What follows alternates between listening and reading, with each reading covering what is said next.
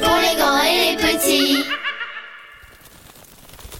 Il était une fois un groupe de dragivampires qui volaient tranquillement. Quand soudain, ils tombèrent sur un effroyable château hanté. Le rouge, le plus courageux de tous, dit au groupe Dragivampire, il faut qu'on aille l'explorer. Le vert, moins téméraire, répondit bah, À mon avis, faut, faut pas rester ici, hein. S'il y avait une sorcière. Au même moment, des ricanements et une voix se firent entendre. Vous m'avez appelé Eh bien, me voici La sorcière apparut à l'entrée du château et reprit. Entrez doux, mes petits dragis vampirounets Je viens justement de finir de préparer le dîner.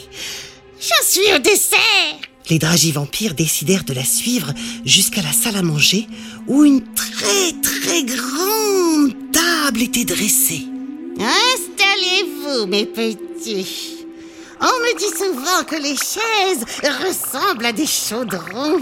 Euh, Pas d'inquiétude, ce sont de vraies chaises. Le dragibus noir, méfiant, lui répondit. Mais pourquoi ces chaises sont-elles brûlantes? La sorcière lui dit alors. Eh bien, euh, peut-être parce que euh, c'est vous le dessert. Les dragivampires, choqués et apeurés, décidèrent de prendre leur courage à deux mains et de ne pas se laisser faire. lui dit le dragibus vert. Les dragivampires s'envolèrent tous en même temps et se mirent à voler jusqu'à la fenêtre. La sorcière prit son balai pour essayer de la fermer avant qu'il n'y arrive. Les dragibus passèrent tous la fenêtre, sauf le bleu, que la sorcière réussit à coincer au dernier moment. Je te tiens Tu n'iras nulle part si ce n'est dans mon bidon Tu as l'air si bon Les dragivampires firent tous demi-tour pour sauver leur copain bleu.